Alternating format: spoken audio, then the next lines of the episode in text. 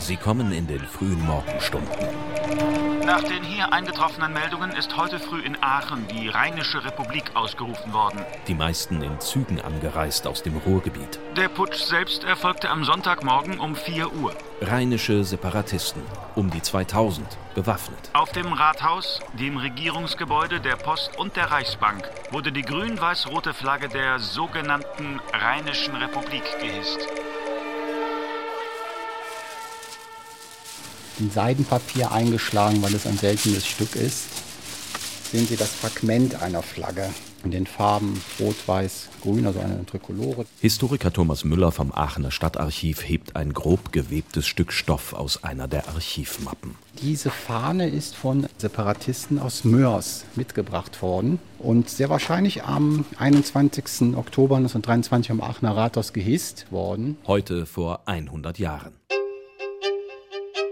Seit Jahren hat es immer wieder Versuche gegeben, einen unabhängigen Rheinstaat zu gründen, seit Ende des Ersten Weltkrieges. Die Hohenzollern-Monarchie ist erstmal hinweggefegt, musste abdanken und dann ist ja die Frage, wie geht es weiter? Sagt Martin Schlemmer. Der Historiker hat das Standardwerk zum rheinischen Separatismus geschrieben, Los von Berlin. Los von Berlin ist die griffige Parole der Separatisten. Gemeint ist nicht Berlin die Hauptstadt Deutschlands, gemeint ist Berlin die Hauptstadt Preußens. Die Mehrheit der Befürworter neigte durchaus dieser autonomen Lösung zu. Ne? Wir möchten in Deutschland bleiben, wir sind als Katholiken auch brave Deutsche, aber eben keine Preußen. Mit den protestantischen Preußen hatten die katholischen Rheinländer schon immer gefremdelt. Und so rufen Separatisten im Juni 1919 in Wiesbaden die Rheinische Republik aus. Was will die Rheinische Republik? Das wahre Deutschtum retten, das vor dem Untergange steht. Sieben Tage später ist der Rettungsversuch allerdings gescheitert. Danach wird es ruhig um die rheinischen Revoluzer bis zum Krisenjahr 1923. Die Weimarer Republik wackelt. Galoppierende Inflation, Armut und Hunger, Streiks und Aufstände. Franzosen und Belgier besetzen das Ruhrgebiet. Es gibt Tote. Wir haben eine Zuspitzung der Situation und dann ist es nur ganz natürlich, dass auch dann diese Bestrebungen wieder Morgenluft wittern und sagen, jetzt oder nie, die Gelegenheit ist günstig. In der Nacht zum 21. Oktober besetzen Separatisten das Aachener Rathaus. Rheinländer, die Rheinische Republik ist da, heißt es auf Plakaten. Zunächst scheint der Coup zu gelingen.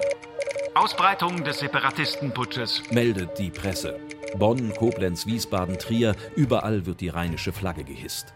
Doch auch dieser zweite Versuch scheitert. Die Unterstützung fehlt von anderen Parteien, von den Gewerkschaften, von der Bevölkerung, von den Besatzungsmächten.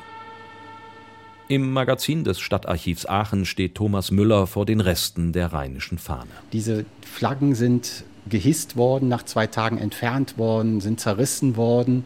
Und wenn Sie heute ans Gebäude gehen, hängt dort eine fast identische Flagge. Und nicht nur dort. Über Regierungsgebäuden im ganzen Land weht heute die rheinische Trikolore. Das macht die Separatisten von damals nicht zu den Landesvätern von Nordrhein-Westfalen.